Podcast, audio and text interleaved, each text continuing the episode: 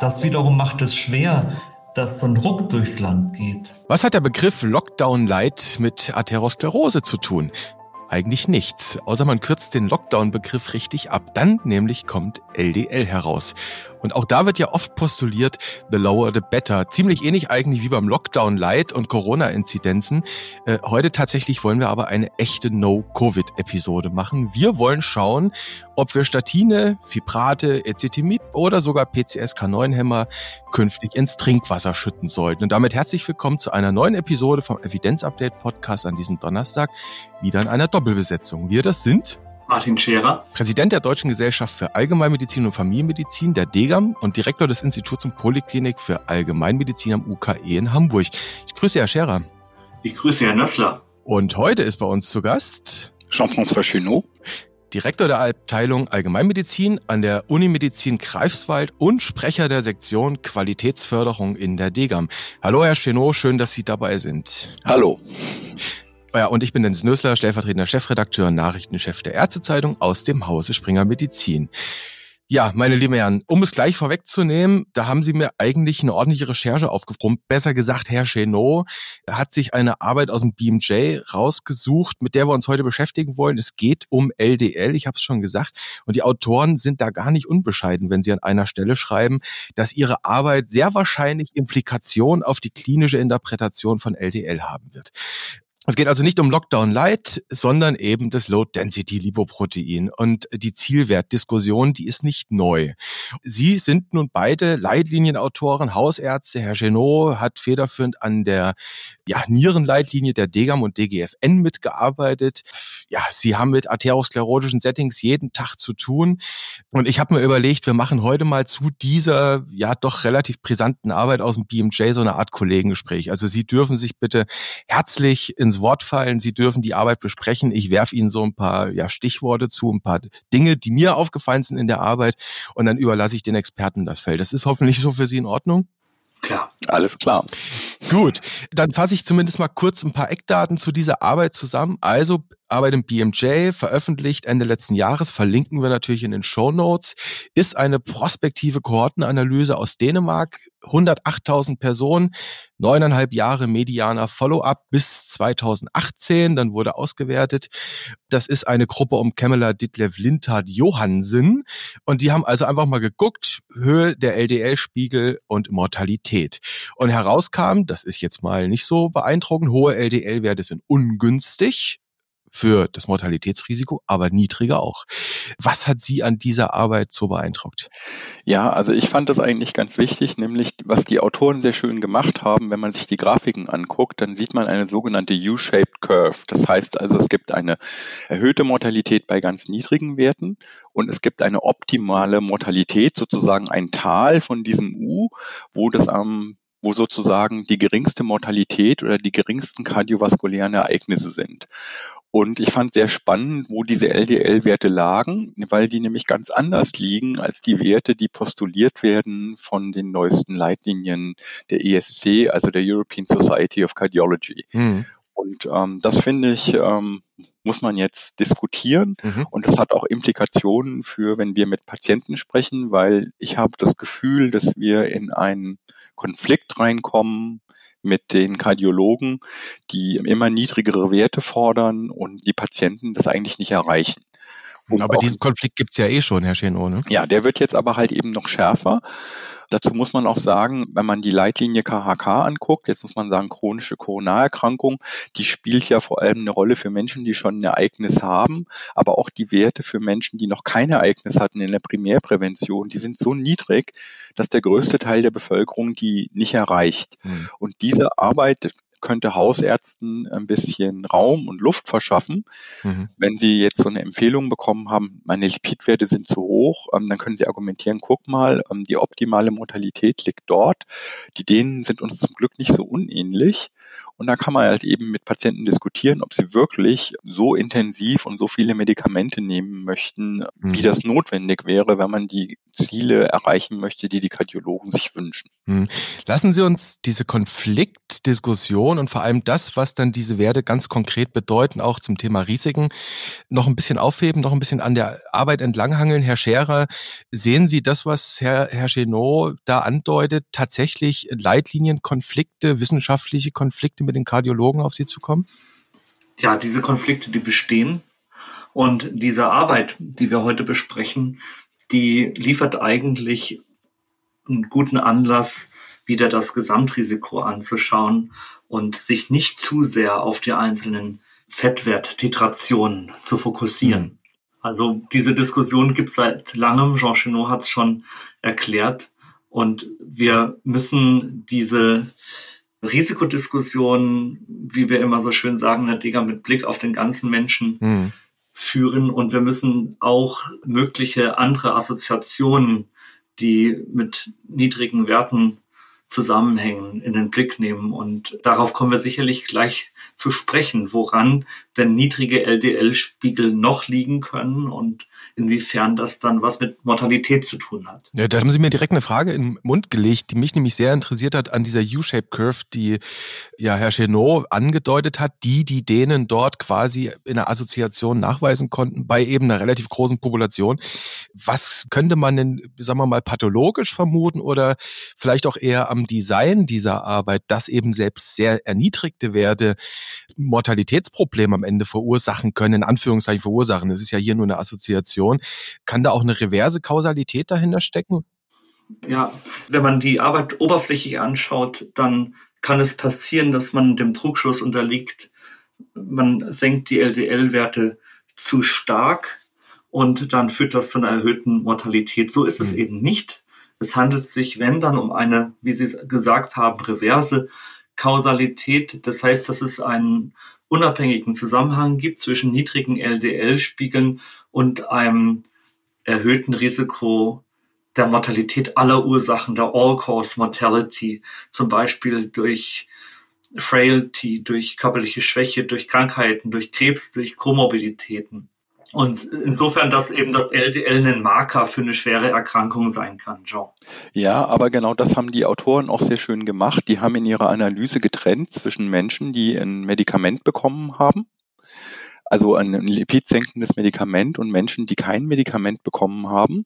Also das ist einmal sehr gut und sie haben für kardiovaskuläre Risikofaktoren adjustiert. Das heißt, diese Kurve, die diese U-shaped Curve, die ist da, auch wenn man für viele Komorbiditäten, für die die Autoren adjustiert haben, da sind.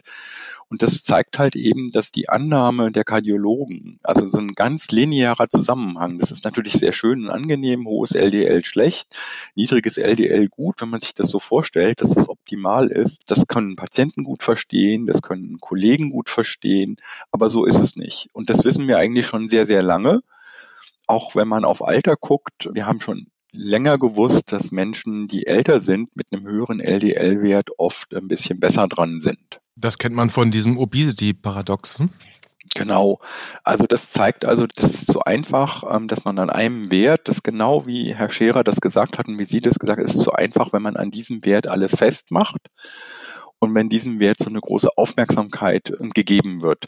Und diese Aufmerksamkeit hat dieser Wert aus meiner Sicht vor allem aus einem Grund, weil es eben halt Medikamente gibt, mit denen man diesen Wert verändern kann. Und jetzt gibt es auch noch diese neuen Medikamente dazu. Hm. Vielleicht kann ich direkt an dieser Stelle schon mal eine Nachfrage stellen, so in Sachen Clinical Practice Pointer.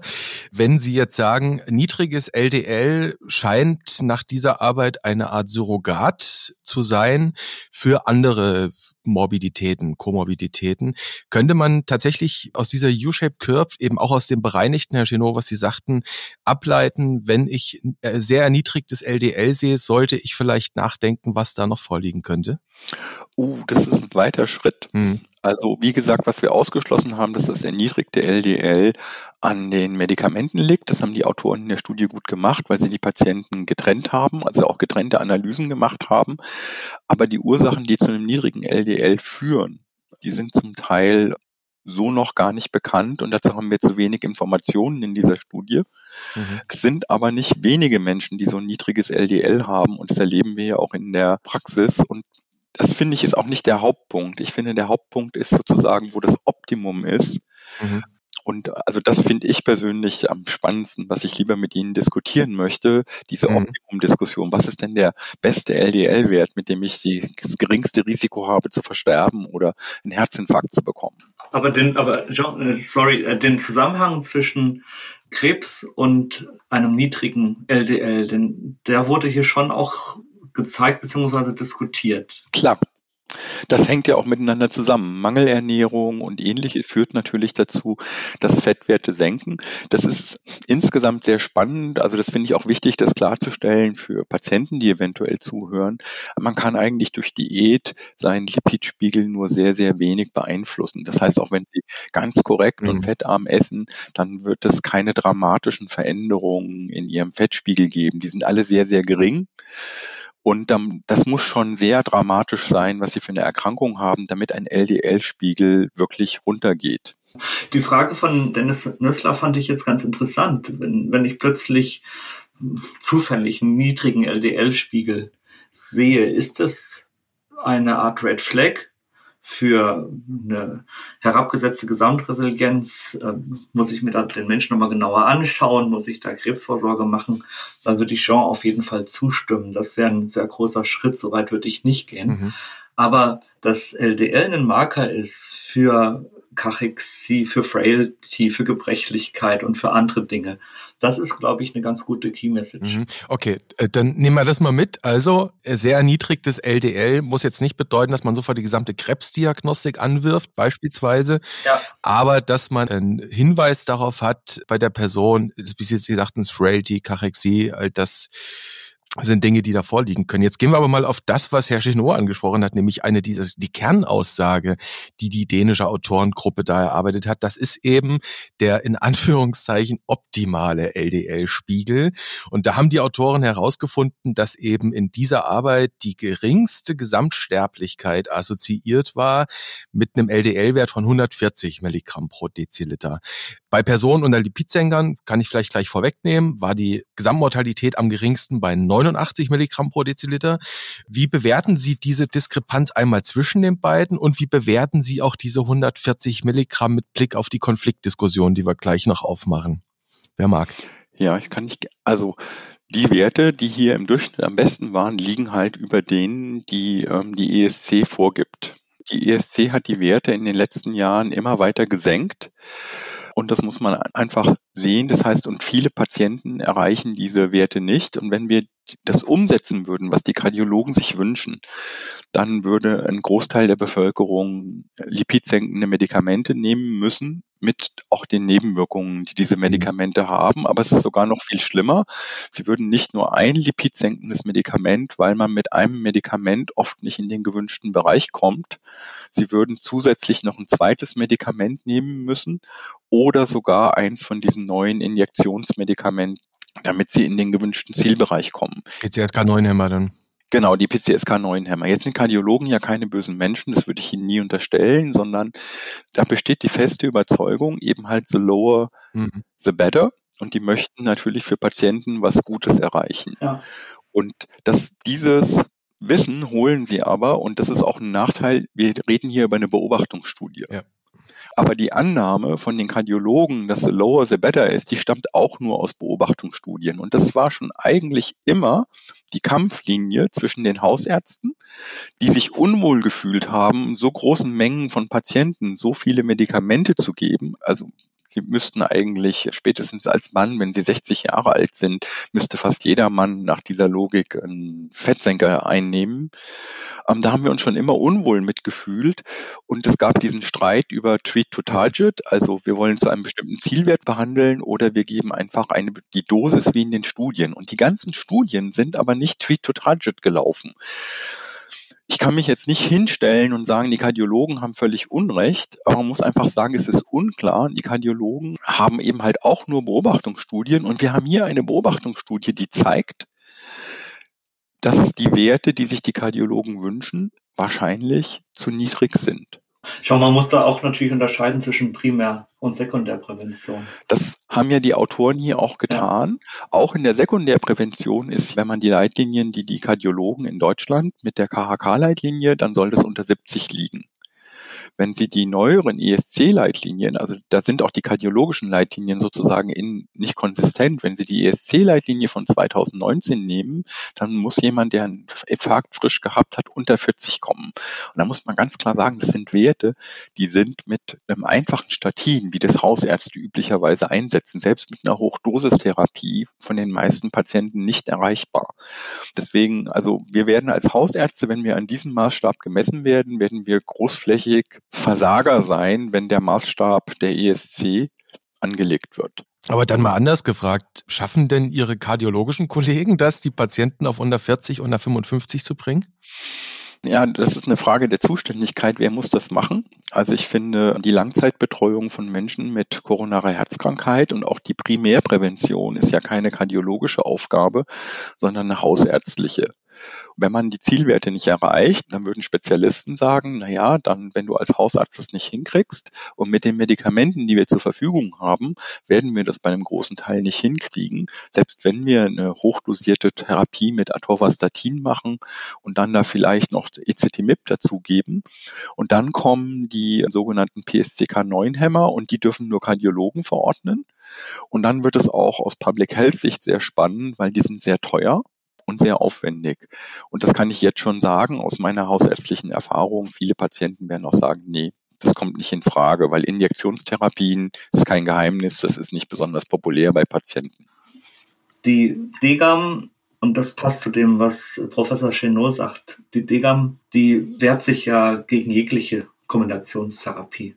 Die sagt, gib ein Statin, wenn das kardiovaskuläre Gesamtrisiko deutlich erhöht ist, also bei einem Gesamtrisiko von über 20 Prozent für kardiovaskuläre Ereignisse in zehn Jahren sollte man eine Statintherapie initiieren.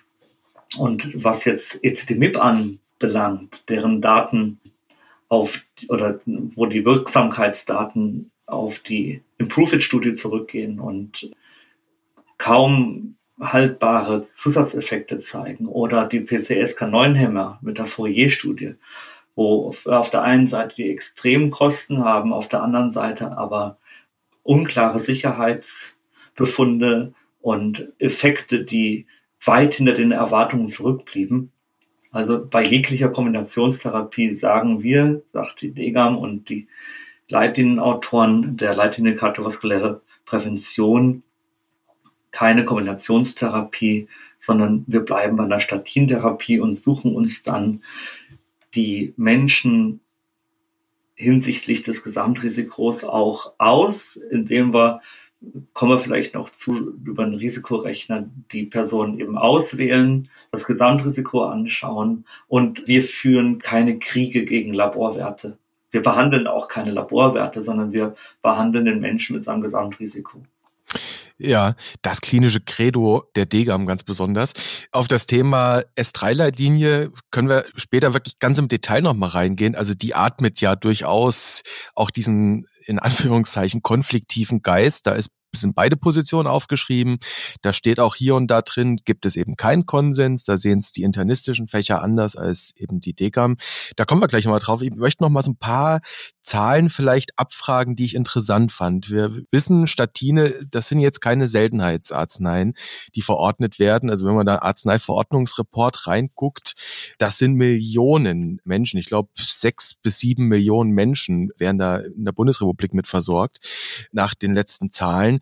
Und was ich interessant fand in den Baseline Characteristics, jetzt eben dieser dänischen Kohorte, die da beobachtet wurde, da kann man sehen, dass bei den letzten beiden Perzentilen, also da war das LDL so mittel entweder 170 oder 205, dass da der Anteil derjenigen, die eine lipidsenkende Therapie bekommen haben, bei zwei beziehungsweise drei Prozent lag. Ist das nicht auffällig niedrig? Das steht in einer Linie mit früheren Studien, die gezeigt haben, dass die sowohl die Adherenz als auch die Anzahl der Menschen, denen Lipidsenker verordnet werden, doch relativ gering ist in Dänemark. Jetzt muss man natürlich dazu sagen, dass der Einsatz von Statin kulturellen Faktoren unterworfen ist. In angelsächsischen Ländern werden die Mittel deutlich positiver bewertet als in Kontinentaleuropa. Es wurde auch zwischendurch nochmal einen Zusatznutzen diskutiert von Statinen. Die sollten dann plötzlich auch gut sein für die Immunabwehr oder die Krebsprävention. Konnte so dann auch nicht belegt werden. Aber so wie wir sehr oft Personen erstmal aufs Podest heben, um sie dann irgendwann wieder runterzuschubsen. So machen wir es sehr oft mit Medikamenten auch. Und so haben die Statine auch eine gewisse Berg- und Talfahrt, auch im Image erfahren. Erinnern Sie sich zum Beispiel an Ende 2001, wo Bayer Cerebrastatin weltweit vom Markt genommen hat, nachdem es zu einem Anstieg von Rhabdomyolysen gekommen ist. Dann im Jahr 2008 die Jupiter-Studie mit den hoffnungsvollen befunden, dass hochwirksame Statine Menschen auch dann schützen können, angeblich, wenn die Cholesterinwerte gar nicht erhöht sind und dann sozusagen die Nebeneffekte, die ich gerade benannt habe. Also das hat viel auch zu tun mit Hype oder Unsicherheit auf der anderen Seite, mit Angst vor Nebenwirkungen. Und dann ist es natürlich auch so, wenn ein Patient oder eine Patientin einmal so eine Nebenwirkung erlebt hat, dann ist es auch schwierig mit der Compliance. Dazu würde ich gerne was ergänzen. Also ich glaube, es ist fair zu sagen, dass wir bei Statinen gleichzeitig eine Über- und eine Unterversorgung haben. Das ist eigentlich, was wir gefunden haben. Das heißt, Menschen, die schon mal einen Schlaganfall oder einen Herzinfarkt hatten, sollten auf jeden Fall ein Statin bekommen. Und ich finde, der Fokus sollte auch nicht so sehr darauf liegen, die zu titrieren zu einem bestimmten Wert, sondern dass überhaupt Menschen, wo wir sicher sind, dass ein Statin nützlich ist, dass die auch wirklich ein Statin bekommen. Das ist, glaube ich, sehr wichtig. Und dann in der Primärprävention, Menschen, die noch keinen ähm, Herzinfarkt oder Schlaganfall haben, da müssen echt besondere Gründe gegeben sein, so jemanden zu medikalisieren und ihm ein Statin aufzuschreiben. Und wir haben beides gleichzeitig. Und was die Nebenwirkungen angeht, ist gerade eine interessante Studie im New England Medical Journal erschienen. Also diese Nebenwirkungen, die sind so häufig, die erlebt jeder Hausarzt regelmäßig. Das sind vor allem Muskelschmerzen. So krass, wie das bei dem Cerivastatin war, wie das Herr Scherer gerade erwähnt hat, ist das ähm, natürlich selten. Und dann ist es oft schwierig, eine Alternative zu finden. Wir haben auch keine gute evidenzbasierte Alternative. Aber diese Studie möchte ich deswegen erwähnen, weil sie gezeigt hat, dass ein ganz großer Teil der Nebenwirkungen, insbesondere diese muskulären Nebenwirkungen, wohl ein Nocebo-Effekt sind. Mhm. Das heißt, wenn Patienten über die Medikamente aufgeklärt werden, das fand ich war sehr interessant. Ich war etwas überrascht über die Höhe des Nocebo-Effekts. Den haben die Autoren in dieser Studie mit fast 90 Prozent angegeben. Das halte ich für, also das deckt sich nicht mit meiner klinischen Erfahrung, aber so war deren Studie. Aber dass es Nebenwirkungen gibt, ist klar. Und das ist auch ein Grund, warum manche Menschen kein Statin nehmen.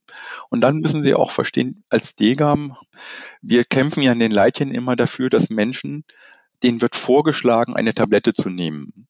Und gerade Menschen, die noch keine Krankheit hatten, die möchten oft keine Tablette nehmen. Und das erklärt, warum Menschen, selbst wenn da ein hohes ähm, Cholesterin bekannt ist, und man ein Risiko sieht, Menschen können sich frei entscheiden, dass sie dieses Risiko nicht behandeln wollen, dass sie sich nicht medikalisieren lassen wollen. Mhm. Und damit müssen wir leben. Natürlich versuche ich bei solchen Patienten, die wirklich ein sehr hohes, erhöhtes kardiovaskuläres Risiko haben, Überzeugungsarbeit zu leisten, damit die ein Statin nehmen, was ich persönlich nicht mache. Ich lasse mich nicht auf diese Zielwertdebatte der Kardiologen ein. Mhm. Wir werden Sie trotzdem am Ende gleich nochmal anreisen müssen. Haben wir ja gesagt, das ist wahrscheinlich jetzt das Große, was nach dieser Arbeit folgen wird. Aber an der Stelle, glaube ich, haben Sie jetzt auch nochmal einen Punkt gemacht, der vielleicht ja, bei Ihren Kollegen eh klar ist. Also Statine, ganz klar Stellenwert in der Sekundärprävention, keine Frage. Primärprävention, großes Fragezeichen in vielen Fällen. Da gibt es dann so Fälle wie familiäre Hypercholesterinämie, wo vielleicht eher eine Indikation da wäre. Ja, das ist ein ganz interessanter Begriff. Da habe ich das Gefühl, dass das oft nicht verstanden wird, weil familiäre Hypercholesterinämie, also ganz oft, also wo denn der Cholesterinwert liegt, das ist natürlich einem, das wird vererbt. Damit ist nicht gemeint, dass die anderen in der Familie auch ein leicht erhöhtes Cholesterin haben. Das trifft auf sehr viele zu, sondern damit in, das ist, das muss man nochmal, das ist eine ganz kleine Gruppe von Patienten, mhm. bei denen Verwandte schon vor dem 50. Lebensjahr in sehr jungem Alter kardiovaskuläre Ereignisse haben. Die haben oft auch Hautveränderungen und ähnliches. Da gibt es die sogenannten Simon-Broom-Kriterien, mit denen man überlegen kann, ob jemand zu einer genetischen Untersuchung gehen sollte. Über diese Leute sollten wir wir nicht reden, das sind zum Beispiel auch Leute, wo ich jetzt überhaupt kein Problem hätte zu sagen, super, dass es PSCK9-Hämmer gibt mhm. und dass es Kardiologen gibt, die da ihren Schwerpunkt sehen. Da sollten diese Menschen auch hingehen. Und das ist sicherlich eine hausärztliche Aufgabe, weil wir die ganze Familie oft kennen. Menschen mit einer wirklichen familiären Hypercholesterinämie. Und nochmal, ich meine damit nicht, mein Vater hat auch ein hohes Cholesterin. Das ist damit nicht gemeint. Sondern dass wir diese Menschen dann auch identifizieren. Das genau. ist die hausärztliche Aufgabe. Das ist die hausärztliche Aufgabe. Und dann ist es sehr gut, dass es dann lipidologische Ambulanzen gibt, die diese Menschen, die ein wirklich extrem erhöhtes Risiko haben, dann auch betreuen und auch neue, moderne, teure Medikamente bei diesen Menschen einsetzen. Mhm. Da betrifft es ja ganz besonders auch die mit der Homozygotenform, nicht wahr? Gehen wir aber nochmal auf die Statine ein. Über die wollen wir ja reden, über die LDL-Zielwerte. Und es gibt tatsächlich ganz, ganz viele interessante Befunde. Also wer sich in diese Arbeit versteigen will, dem sei sie wirklich ans Herz gelegt. Auch der der Appendix, das Supplement, wenn man so will, liefert einige aufschlussreiche Tabellen und Grafiken. Was ich da sehr interessant fand, waren so ein bisschen ja die Hazard Ratios und die Konfidenzintervalle. Und da gibt es zum Beispiel eine E-Figure One, gleich die erste Grafik, die man da findet. Da sieht man bei denjenigen, die keine lipidsenkende Therapie angegeben haben, unter den Probanden, ist die Hazard Ratio bei sehr niedrigen Werten ganz eindeutig groß über 1, 1,54. Äh, das schwankt zwischen zwischen 1,38 und 1,72, also eine relativ klare Sache. Interessant wird es dann, wenn man sich in die Untergruppe hineinbegibt, derjenigen, die eine lipidsenkende Therapie angegeben haben. Da sind die Konfidenzintervalle so groß, die reichen alle von kleiner 1 bis größer 1. Da ist so der erste Blick oder die erste Frage nach dem ersten Blick ist die, kann man da überhaupt statistisch verlässliche Aussagen zu treffen, dass sie einen Effekt haben? Also es waren ja insgesamt 100.000 Menschen, die ungefähr an dieser Studie teilgenommen haben, von denen ja im Laufe dann 10.000 verstorben sind. Und es war einfach nur eine ganz kleine Untergruppe. Und das ist eigentlich kein ungewöhnliches Phänomen, dass bei Ereignissen, die sehr selten auftreten, dann natürlich auch die Schätzintervalle also weil ja auch viele andere Faktoren eine Rolle spielen, die werden dann einfach größer. Und das trifft eigentlich nur auf, also wenn ich es mir genau angucke, auf die allerextremste Gruppe zu, dass wir richtig große Schätzintervalle haben. Ansonsten finde ich die Schätzintervalle, also diese Gruppe, die, wo man auch überlegen muss, also die über 100, Entschuldigung, die über 189 mit ihrem LDL liegt, das ist ja eine ganz, ganz kleine Gruppe. Da werden sie noch so große Studien machen können. Das sind so extreme Werte, das, wo ich auch als Hausarzt sagen würde, wenn einer ein LDL von 100, größer 189 hat, das wäre sicherlich vertretbar, dass ich jetzt hier sage, super, geh doch mal in eine lipidologische Ambulanz, lass mal gucken. Sowas sehe ich echt ganz selten. Ich bin sicher, dass die meisten Hausärzte, wenn sie in ihre Unterlagen reingucken, die finden höchstens ein oder zwei Patienten in ihren ganzen Patientenklientel, die so extrem hohe Werte haben. Und das erklärt halt auch die großen Konfidenzintervalle. Ja. Martin Scherer, ein Prävalenzproblem. Hm? Es ist ein Prävalenzproblem, es ist ein Fallzahlproblem und das Konfidenzintervall vielleicht für die Zuhörerinnen und Zuhörer, die jetzt nicht jeden Tag damit umgehen, ist ein Vertrauensintervall, in dem 95 Prozent der Werte zu erwarten sind. Je breiter diese Vertrauensintervalle sind, desto weniger kann ich mit den Daten anfangen. Und das haben wir hier, dieses Phänomen, dass sich das fast über die gesamte Skala erstreckt. Das hat mit Fallzahlen zu tun, das hat mit Streuung, mit sehr viel Varianz zu tun, aber auch mit der Multifaktorialität der unterschiedlichen Phänomene. Da gibt's Personen, die völlig andere Mobilitätsprofile haben, dass wir da große Heterogenität haben hinsichtlich der Mobilität.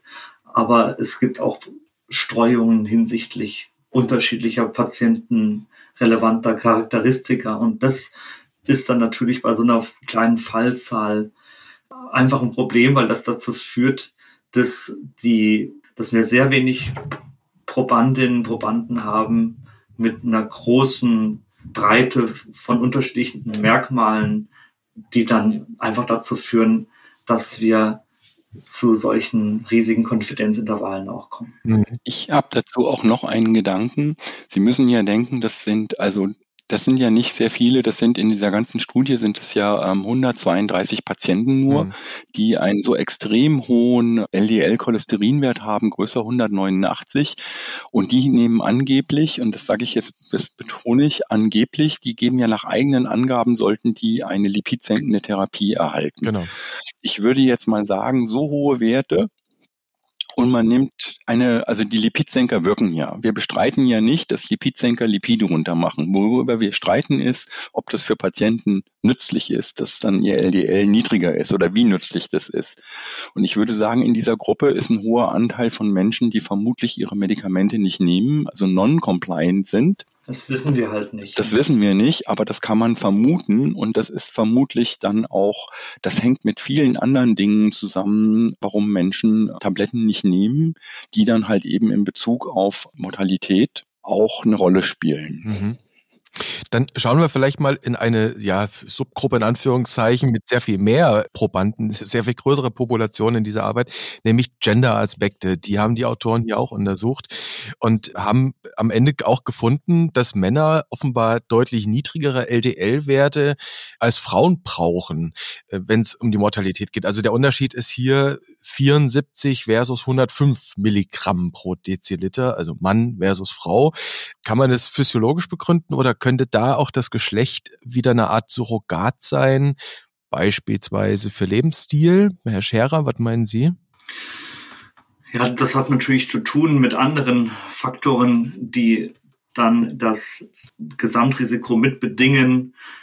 Da gibt es Diabetes, da gibt es den Nikotinkonsum. Also Entschuldigung, Martin, wenn ich dich da unterbreche, das haben die Autoren ja adjustiert dafür. Das heißt, solche Sachen sind, also Diabetes und bestimmte andere Sachen, dafür sind die Daten adjustiert worden. Das heißt, da hat ein Ausgleich stattgefunden, dass man das sozusagen glatt bügelt. Mhm. Entschuldigung, Martin, dass ich unterbrochen habe. Ich habe leider keine bessere Erklärung, aber es gibt Gender-Effekte, beobachten wir immer. Und dass Männer ein höheres kardiovaskuläres Risiko haben als Frauen, das ist, das wissen wir auch. Das zeigt jeder Blick in die Risikotafel. Mhm. Also wir wissen, dass, um den Gedanken nochmal fortzusetzen, wir wissen, dass Männer ein anderes kardiovaskuläres Risiko haben, dass die eine andere Prävalenz haben, was die Begleitfaktoren anbelangt. Und wir wissen einfach auch, dass sie häufiger zum Kardiologen gehen und so weiter. Wir haben bei anderen kardiovaskulären Erkrankungen oft das Problem, dass Frauen nicht so leitliniengerecht behandelt werden wie Männer. Wir wissen es zum Beispiel bei der Herzinsuffizienz, dass Frauen nicht so häufig ihren Beta-Blocker, ihren ACE-Hämmer bekommen, wie das bei Männern der Fall ist. Da haben da verschiedene Studien zu gemacht. Das können wir so noch nicht sagen. Und warum jetzt da diese unterschiedlichen Zielwerte beziehungsweise diese unterschiedlichen Befunde wie die jetzt da genau zustande kommen, kann ich nicht erklären. Aber wäre das nicht tatsächlich, wenn man denn in diese Zielwertdiskussion am Ende eh einsteigen muss? Also wenn dieser, Sie haben es Konflikt genannt, dieser Streit, man kann jetzt auch mal von Diskurs reden zwischen kardiologischen Fachgesellschaften und hausärztlichen allgemeinmedizinischen Fachgesellschaften ja jetzt weitergehen muss, über die Frage, welche Anführungszeichen Zielwerte sind denn angemessen, wäre dann nicht tatsächlich auch mit im Hinterkopf zu behalten, dass man hier auch Geschlechteraspekte berücksichtigt? Berücksichtigen sollte in Zukunft? Aber das ist doch genau die Position der DGAM. Also die DGAM sagt doch ganz klar, wir machen ein Risikoassessment und gucken, wie hoch ist das kardiovaskuläre Risiko, dass du einen Herzinfarkt oder Schlaganfall bekommst. Und basierend auf dieser Feststellung treffen wir eine Entscheidung, ob wir dafür Lebensstilmaßnahmen oder auch Medikamente nutzen wollen. Und dabei wird natürlich Geschlecht, Alter und ähnliches berücksichtigt. Und was das ähm, Modell, was die DGAM favorisiert, das ja das sogenannte Ariba-Modell als Vorteil hat, das zeigt auch noch immer schön, was ist denn das normale Risiko, was ein Mensch in meinem Alter hat. Und das ist meiner Meinung nach auch, wenn wir jetzt zu der Risikofeststellung, weil die ja eine große Rolle hat für wie intensiv mache ich Therapie. Das Degam-Instrument, also das Ariba, zeigt auch noch, was ist das Risiko, das Durchschnittsrisiko eines Mannes oder einer Frau in meinem Alter.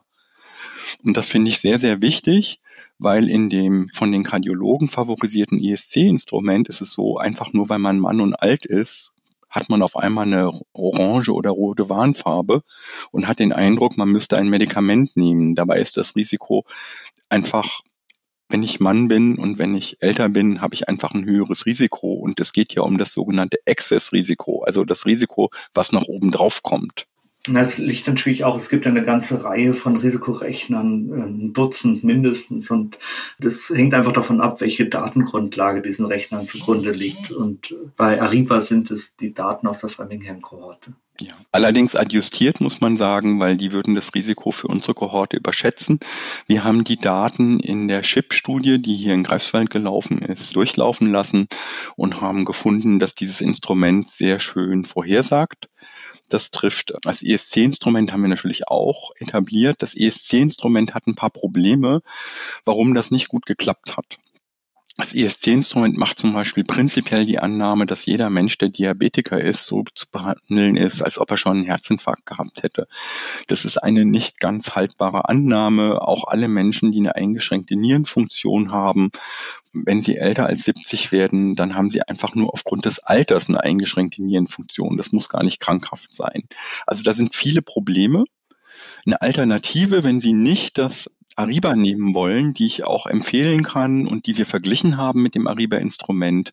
Das ist Procam. Das basiert auf deutschen Daten, die vor allem in Süddeutschland erhoben worden sind. Und der Procam-Rechner, der ist auch absolut in Ordnung, um eine Abschätzung des kardiovaskulären Risikos zu machen. John, ich habe mich, ähm, wenn ich dich dann noch einmal kurz adressieren darf, inzwischen davon erholt, dass du mir, eben ins Wort gefallen bist und mir ist dann noch ein, mir ist dann noch ein Gedanke gekommen. Ja, darf ich das noch mal kurz, Herr Nössler? Natürlich dürfen Sie das. Männer brauchen offenbar deutlich niedrigere LDL-Werte als Frauen. Das war so die Frage. Sagtest hm. du, Jean? Bitte? Da bin ich total einverstanden mit. Genau. Und die Frage ist jetzt, warum das so ist. Meine Antwort darauf sollte sein, wir wissen vieles einfach nicht. Da gibt es zum Beispiel, du sagtest dann, ja, die haben da adjustiert und so. Aber es gibt so viele mögliche Einflussfaktoren, die dann auch noch eine Rolle spielen können. Du kannst eigentlich nicht für all das adjustieren, meines Erachtens. Es gibt dann noch zum Beispiel noch die psychokardiologische Dimension. Du musst dann auch die psychische Komorbidität noch anschauen.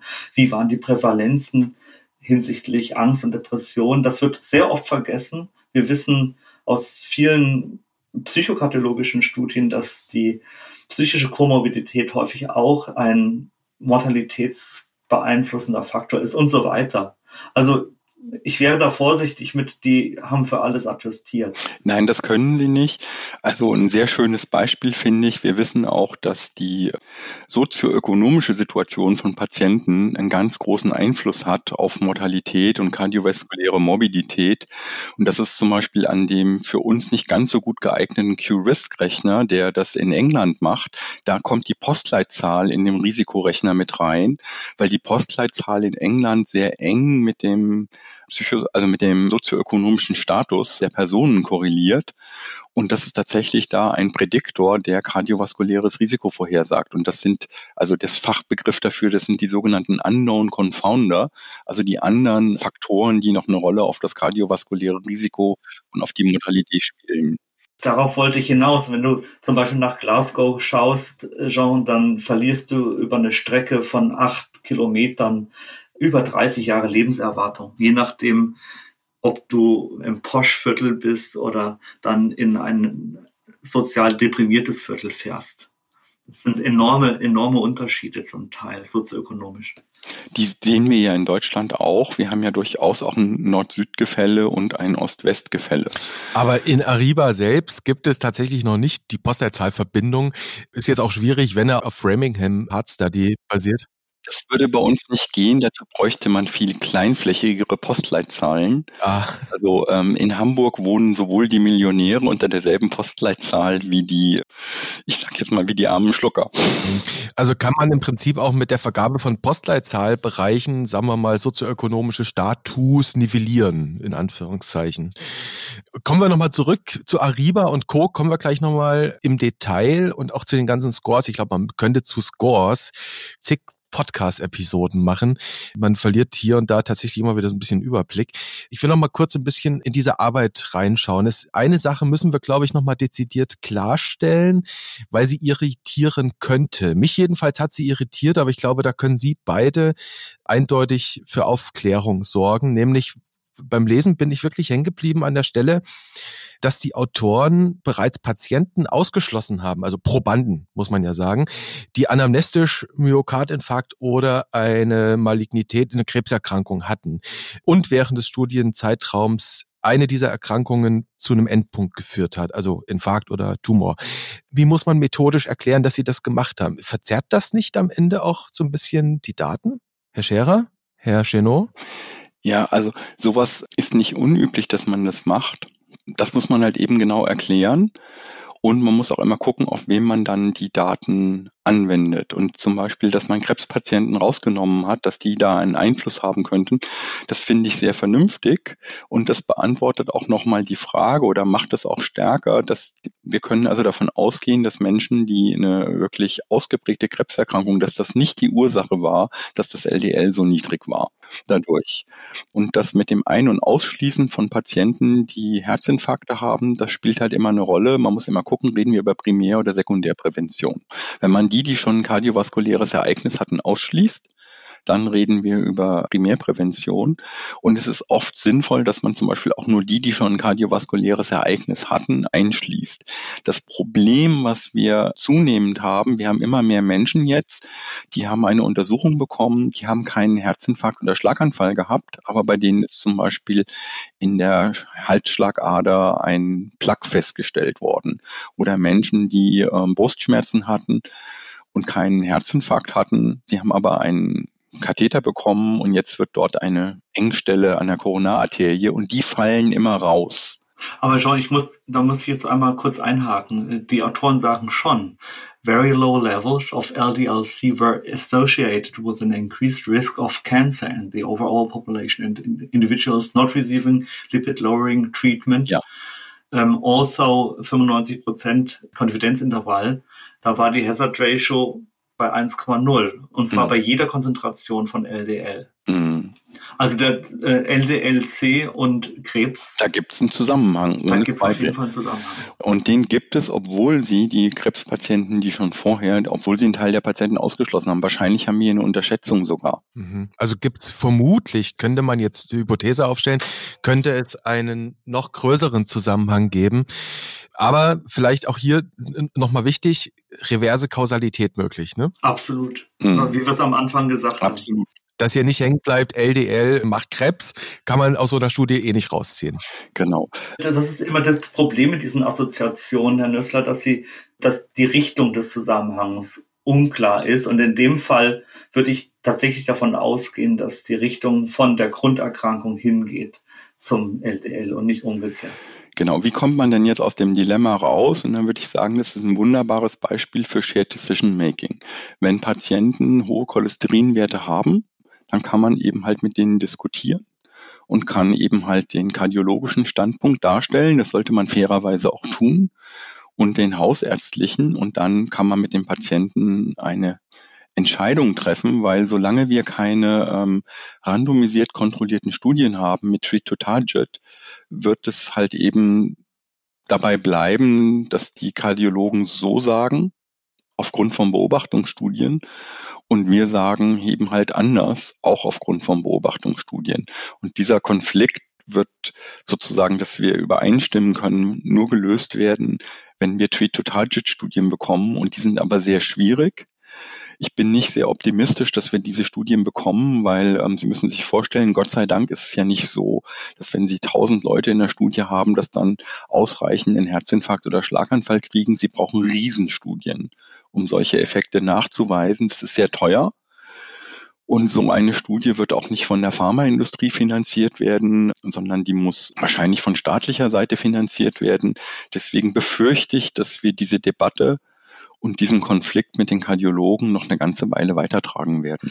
Das ist genau das richtige Stichwort, wenn ich da mal einhaken darf, schon Shared Decision Making. Wenn ich mir zum Beispiel so einen 40-jährigen Mann vorstelle, der raucht, der vielleicht einen systolischen Blutdruck hat von 120, ein Gesamtcholesterin von 150. Soll ich jetzt mit dem über Statine reden oder soll ich vielleicht erstmal mit ihm überhaupt über seine Änderungsbereitschaft im Lebensstil sprechen. Ist kardiovaskuläres Risiko für ihn überhaupt ein Thema? Und dann wird man irgendwann auch zu dem Punkt kommen, bevor man jetzt über ein Statin spricht, dass man vielleicht erstmal zwei, drei Fragen zum Thema Rauchen stellt. Und dann wird man auch relativ schnell darauf kommen, dass es keine Tablette gibt, die so gesund ist wie das Aufhören mit dem Rauchen. Hm, Lebensstil, ja. ja. Beste Therapie. Eins hat Herr Genot angesprochen, Herr Scherer, nämlich große Studien, die Effekte zeigen können. Also dann prospektive Untersuchungen auch von langer Hand geplant, staatlicherseits nicht nur auf eine Sache in kleinen Populationen. Das wäre doch eigentlich mal eine Nummer für den Innovationsfonds. Die machen ja nun auch Versorgungsforschungsunterstützung. Ja, das ist auf jeden Fall eine Nummer, aber es ist aber auch nicht so, als ob es diese Daten nicht gäbe. Wir haben Routinedaten der GKV, der gesetzlichen Krankenversicherung. Wir haben dann aber auch noch populationsbezogene Studien. Es gibt riesige Kohortenstudien, SHIP, Studium Monika, nationale Kohorte. Es gibt aber auch den Gesundheitssurvey des RKI, die sich dann auf Populationsebene zum Beispiel das Einnahmeverhalten von Statinen anschauen und andere Dinge, die man auf Populationsebene erheben kann. Also es ist jetzt nicht so, dass wir da keine Datengrundlagen hätten. Ja, ich bin ja jemand, der sehr gerne auch Sekundärdaten, also Forschung mit Abrechnungsdaten der Krankenkassen macht.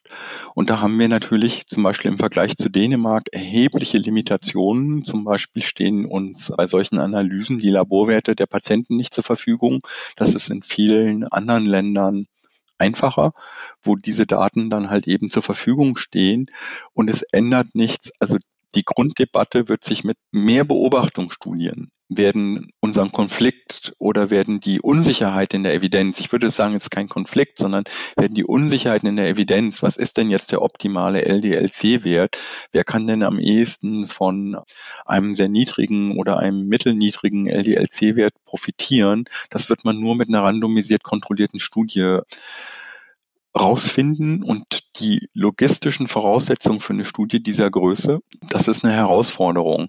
Und ich bin also die Kosten, die damit zusammenhängen, da bin ich mir nicht ganz sicher, ob der Innovationsfonds nicht dann sagen müsste, das ist unsere wichtigste Frage. Also ich denke da an die Allhat-Studie, wo es ja um die Frage ging, was ist denn das beste Blutdruckmedikament? Diese Studie hat erhebliche finanzielle Ressourcen gebraucht, wo man ja auch auf kardiovaskuläre Ereignisse gewartet hat. Also Innovationsfonds ist eine gute Idee, aber ich glaube, das ist sogar so groß, das Problem, dass es äh, noch größere Funds braucht. Hm. Das Thema anonyme Datenspende, das auch Herr Chenot angesprochen hat, da wird sich, glaube, wenn ich da richtig informiert bin, wird sich eben Frühjahr der Sachverständigenrat Gesundheit auch mit dieser Digitalisierungsfrage beschäftigen, wo eben tatsächlich auch die Frage nochmal aufgeworfen wird, wie wollen wir eigentlich auch unsere Versorgungsdaten für Forschung bereitstellen? Das können wir dann zu gegebener Zeit nochmal besprechen. Ich würde sagen, wir müssen abschließend nochmal in dieses Jahr Konfliktfeld hineingehen, das wir schon seit Anfang an des Gesprächs so ein bisschen skizziert haben. Der Konflikt zwischen Kardiologen, die sehr auf die Zielwerte schauen, sehr niedrige Zielwerte schauen, dann eben die Degam, die sagt, sorry Leute, der Zielwert alleine ist bitte nicht das klinische, ja, die klinische Leitplanke. Fire and Forget, Treat to Target, das ist so ein bisschen die Diskussion. Es gibt eine S3-Leitlinie zur hausärztlichen Risikoberatung zur kardiovaskulären Prävention. Die meisten Hörerinnen und Hörer werden sie eh kennen. Die muss ja ohnehin nächstes Jahr überarbeitet werden. An den Kernempfehlungen wird sich nicht viel ändern, Herr Nessler. An den Kernempfehlungen sagen Sie jetzt schon, wird sich nicht viel ändern. Das heißt, es wird auch der Konflikt weiter in dieser neuen Version voraussichtlich zum Ausdruck kommen, den man jetzt schon darin lesen kann? Naja, also es ist halt so, was bedeutet es, spezialisiert auf den ganzen Menschen? Das bedeutet eben, dass man am Anfang erstmal, ich habe es eben schon angedeutet, die Veränderungsbereitschaft im Rahmen des Beratungsprozesses erfassen und berücksichtigen muss. Ist der Patient überhaupt offen für das Thema? Will er darüber reden? Will er was an seinem Leben machen? Da muss man erstmal eine Ebene und einen Zugang finden. Und dann gibt es eben unterschiedliche Aspekte. Was kann ich selber tun? Bin ich bereit zur körperlicher Aktivität? Was passt auf mich? Welche Kombinationen von körperlicher oder sportlicher Aktivität äh, kommen für mich in Betracht? Und wir wissen, dass jede regelmäßige moderate Bewegungseinheit über zehn Minuten schon zählt. Und wenn ich es schaffe, täglich dann 15 Minuten zu machen oder 40 Minuten oder 90 Minuten pro Woche, moderat intensive Bewegung, dann sind schon Effekte zu erwarten. Punkt eins. Punkt zwei ist das Thema Nikotin. Man muss man drüber sprechen, man muss erfragen, man muss dokumentieren und dann natürlich auch schauen, inwiefern ist die Patientin, Patient bereit, sich dann auch auf so einen Weg zu bewegen, an dem Rauchen was zu machen. Äh, dritter Punkt natürlich Hypertonie. Da haben wir noch gar nicht drüber gesprochen. Wir reden die ganze Zeit über Statine. Mhm. Aber auch bei der Hypertonie haben wir natürlich das Thema, dass wir mehr als bei Herzinsuffizienz oder bei anderen Erkrankungen ein bisschen aufs Kochsalz gucken müssen, auf die Ernährung ein bisschen gucken müssen und dann auch da auf die Adherenz, auf die Bereitschaft, an dem Blutdruck was zu machen. Den kann ich auch beeinflussen über Lebensstil. Aber komme ich irgendwann dazu, dass ich eine Medikation verordne, muss sie natürlich eingenommen werden. Und last not least, bin ich eigentlich fertig, dann natürlich das Gesamtrisiko, wenn das über 20 Prozent liegt für kardiovaskuläre Ereignisse in den nächsten zehn Jahren, dann soll ich auf jeden Fall eine Statinentherapie anbieten bei in der Sekundärprävention sowieso. Dann das Risiko in den nächsten Jahren. Da müssen wir jetzt nochmal auf diese Scores kommen, auf die Rechner, die wir da haben. Genau, da wollte ich gerade was ergänzen. Im Vorfeld haben Sie ja, Herr Nössler, selber Ihr Risiko ausgerechnet mit dem Ariba-Score und haben das dann verglichen mit dem ESC-Score. Und das ist ganz wichtig zu verstehen, wenn man die verschiedenen Scores miteinander vergleicht. Also diese Risikotabelle von der ESC, die stellt das tödliche kardiovaskuläre Risiko dar.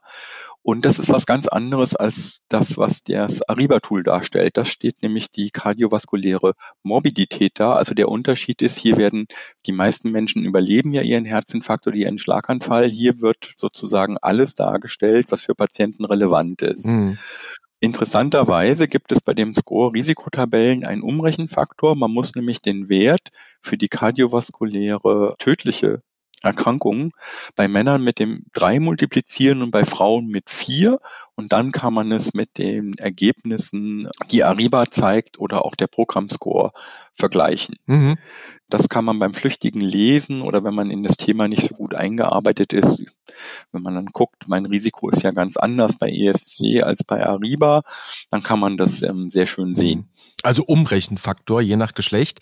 Interessant, tatsächlich für mich kam bei Score ein Prozent raus, bei Ariba 2,2 Prozent. Wie gesagt, Score, sagten Sie, ist also Mortalität und Arriva errechnet Morbidität, also das Risiko, einen Schlaganfall oder einen Herzinfarkt beispielsweise zu bekommen. Genau. Und man muss halt immer verstehen, es ist eine Schätzung ja. und die basiert auf bestimmten Parametern.